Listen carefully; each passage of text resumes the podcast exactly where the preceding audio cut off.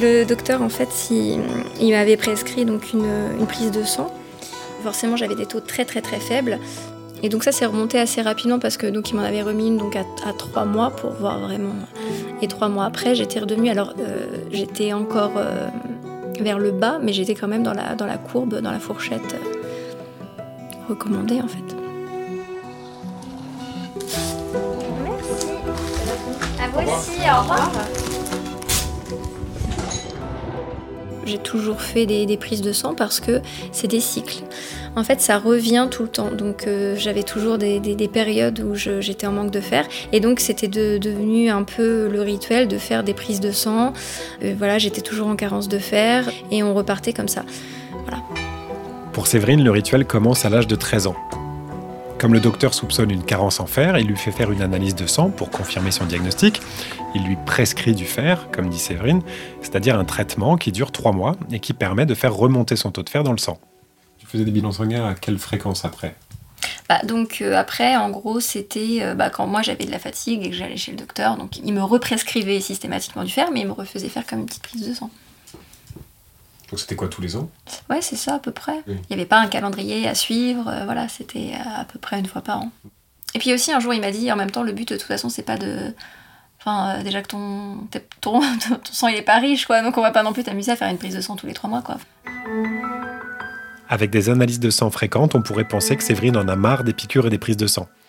Mais elle s'habitue à ce rythme et pendant plusieurs années, ça fait partie de sa routine puisque c'est le seul moyen de contrôler son taux de fer entre deux périodes de traitement. Quand elle était petite, elle avait peur des piqûres, comme beaucoup d'enfants, mais entre-temps, elle prend l'habitude de ne pas regarder. Et avec les années, elle prend même tellement l'habitude des prises de sang qu'à l'âge de 18 ans, elle décide de faire une bonne action en faisant un don de sang. Mais là, forcément... Euh, bah, j'ai donné, mais ils en ont pas voulu. Bien évidemment, quand j'ai eu 18 ans, j'ai eu le droit de donner mon sang. Je voulais donner mon sang pour aider les gens. Donc je suis allée avec une copine, tu remplis les petits papiers, voilà, on te branche sur la petite machine et là, tac, c'est parti. Euh, il y avait euh, des jus de fruits, euh, des sodas, des gâteaux, des biscuits, des petits bonbons et tout. Donc c'était top. Et quelques jours après, je reçois un courrier et là j'ouvre et là je lis. donc en gros, merci de nous avoir donné votre sang, mais il est carencé en fer, on va pas pouvoir le donner. et là je, je suis dégoûtée en fait. Je me dis mais non, donne mon sang, euh, je suis fière de moi, et en fait, on s'en fout, on n'en veut pas. Et après, bon, il y a une petite phrase qui disait euh, Mais nous allons pouvoir utiliser votre sang pour, euh, pour la recherche, en fait. Donc, au moins, ça s'avère un peu quelque chose. Et, voilà. Donc, j'ai jamais redonné mon sang parce que je le garde, quoi. J'ai compris, j'ai déjà pas beaucoup de fer. Aujourd'hui, le don de sang de Séverine pourrait pas se faire de la même façon. Parce qu'au moment de donner son sang, on voit un médecin, il nous fait remplir un questionnaire, et si on a une anémie en fer, on ne peut pas donner son sang. Même si c'est très tentant d'y aller pour les biscuits et les jus de fruits. Quand on va faire une analyse de sang dans un labo pour contrôler son taux de fer, l'expérience est différente. D'abord, il n'y a pas de collation, mais surtout la quantité de sang prélevé est beaucoup plus faible que pour un don de sang. 15 ml tout au plus. Le plus difficile en fait, c'est pas la prise de sang, c'est de comprendre les résultats qu'on reçoit quelques jours après c'est assez simple en fait, une prise de sang, euh, quand tu la reçois, s'il y a un truc qui va pas, t'as l'étoile. Donc t'as l'étoile, t'as un chiffre, et à côté t'as toujours la fourchette euh, qui te dit ton chiffre s'il est bon ou pas. Et après, moi en tout cas mon labo, je sais pas si c'est le cas de tous les labos, il me ressort systématiquement en fait le taux à ma dernière prise de sang. Mais je trouve ça super bien parce que tu as ton suivi en fait. Alors il te met pas tout le suivi, mais au moins tu sais par rapport à la prise de sang que tu as fait 6 mois, 1 an, 5 ans avant. Euh, et donc oui, je regardais, euh, j'avais juste à regarder. Et puis bah, quand il y avait l'étoile, je regardais si j'étais loin ou pas loin. Et puis voilà. En général, j'étais toujours en dessous, mais c'était pas non plus catastrophique quoi. Et tu te souviens des, des valeurs? Des chiffres? Non, franchement non. Moi s'il n'y a pas l'étoile, je me dis que ça va. S'il y a l'étoile, je regarde, mais sinon je... Je vais te ressortir une analyse. J'en ai vu une où il y avait le, papier du labo. Enfin, après, il faut que je la retrouve du coup. Non, les relevés de notes du collège et du lycée, c'est pas ça. ça, je les garde. Sans grande fierté, hein, j'étais pas la première de ma classe, mais voilà. Je ne sais pas de quand ça date, ça. Ah, c'est pas si vieux que ça, 2016. Hein.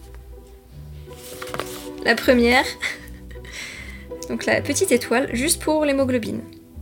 Donc euh, là, euh, hématocrite, hématie, ça va, il n'y a que l'hémoglobine. Alors, 12,3. Euh, Et tu vois, c'est ce que je te dis juste en dessous, parce que la, valeur de référence, normalement, c'est 12,5, 15,5.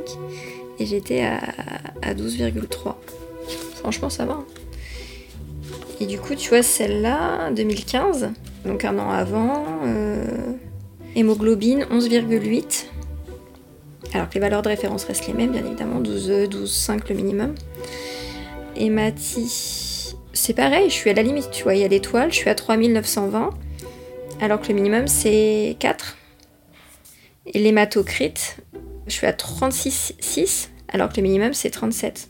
Entre 37 et 47. Pour savoir s'il y a une carence en fer, ce qu'il faut mesurer, c'est le taux de fer. Quand l'hémoglobine est basse, et que le taux de fer l'est aussi, ça peut être le signe d'une anémie à confirmer avec le médecin. Au tout début, mon médecin m'avait prescrit la première prise de sang, j'en avais une avant et une après le traitement. Mais euh, après, je suis arrivée à un stade où j'ai arrêté de faire des prises de sang. Et, et donc depuis, quand je me lève et que je vois des petites étoiles partout, si ça me le fait euh, plusieurs fois dans la journée, plusieurs jours d'affilée, je sais que je suis en carence de fer. Donc à ce moment-là, je me pose plus de questions et je vais euh, euh, à la pharmacie chercher mon, traitement habituel en fait. Voilà. Et enfin, en général, je le fais donc sur 2-3 mois, comme je sais que j'avais toujours des traitements de 3 mois. Donc je sais qu'en faisant ça 2-3 mois, ça va me remonter mon taux. Séverine a l'habitude. Sinon, il vaut mieux avoir une prescription du médecin après confirmation du diagnostic, car il ne faut pas avoir trop de fer non plus. C'est le médecin qui fixe la durée du traitement, souvent 3 mois, comme le dit Séverine, parfois plus en cas d'anémie. Comme tout médicament, les médecins, pharmaciens et pharmaciennes sont les mieux placés pour donner les bonnes recommandations. Je suis toujours restée sur le même produit. Euh, donc euh, j'ai changé une fois. C'était une amie qui était enceinte à ce moment-là. Puis bon bah voilà, enfin je lui dis ah tiens faut que j'aille acheter mon fer. je vois des étoiles en ce moment, faut que j'aille acheter mon fer. Et elle me dit euh, n'en achète pas, j'en ai. Donc elle me donne une boîte. C'était une boîte que je connaissais pas, mais euh, je me dis bah ouais pourquoi pas. Sauf que c'était dosé beaucoup plus fort que le mien. Je crois que c'était le double. Et là je me dis bon bah c'est pas grave. euh, allez je vais. je vais, je vais me le faire peut-être qu'un mois, donc je sais pas, on verra bien. Allez, bon bref, déjà je prends la boîte et euh, je prends premier jour, voilà. Deuxième jour, euh, oh c'est bizarre, j'ai un peu des crampes dans le ventre et euh, chose que j'avais jamais eu, mais bon. Et le troisième jour, j'étais pliée en deux là dans le canapé et ça a duré euh, peut-être deux heures sans aucun autre symptôme. Et puis c'est passé comme c'est venu. Et donc là, je me suis dit bon bah ça peut être que ça. Et j'ai arrêté et j'ai plus jamais eu de crampes.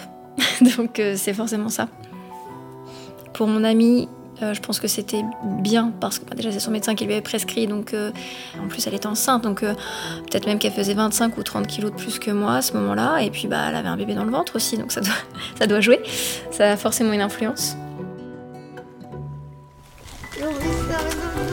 T'as déjà envie de faire Oh mais c'est pas l'heure encore. Avant on va rentrer, on va manger et après tu pourras faire dodo. Et ça, ça t'arrive jamais justement de te dire tiens je vais faire une prise de sang en cours de route pour- parce que peut-être que comme ça. euh, Non, j'ai jamais. ouais. ouais. Mais en même temps, une prise de sang, de toute façon, c'est pas moi qui vais la faire, c'est le docteur. Enfin, il faut une prescription. Et lui, il t'encourage pas à, à revenir le voir de temps en temps pour recontrôler ou non Bah après, voilà, je suis en bonne santé. Enfin, j'ai pas d'autres problèmes. euh, tout va bien. C'est aussi parce qu'il te connaît depuis. Oui, aussi, peut-être, oui. Tu sais ce que t'as, ça fait longtemps. Oui, puis ça, jamais inquiété. Puis après, il- je pense qu'il y a aussi peut-être l'état dans lequel on se met nous-mêmes. Peut-être qu'il veut aussi que moi, je m'inquiète jamais non plus trop pour moi. À ce stade, ce qui inquiète davantage Séverine quand je l'ai rencontré, c'est la rentrée scolaire de son fils Léonard. Il rentre en petite section, c'est sa première vraie rentrée scolaire, et comparé au manque de fer, c'est une toute autre histoire. C'est dur quand même pour eux là. Le matin, ouais, Ah, lui aussi. Le matin, ça décoiffe. Hein. Oh. Dans le prochain épisode, Séverine revient sur son rapport à la carence et l'impact qu'elle a eu sur sa vie.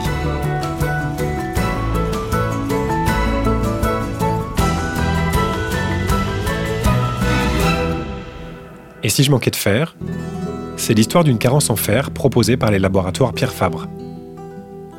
Depuis les premiers symptômes jusqu'à une prise en charge par le médecin, en passant par l'alimentation et les bilans sanguins, retrouvez toutes les étapes par lesquelles est passée Séverine, comme beaucoup de femmes qui décident de s'attaquer un jour à leur carence en fer. Pour plus de conseils pratiques et d'informations utiles sur la carence en fer, rendez-vous sur le site parlonsfer.fr.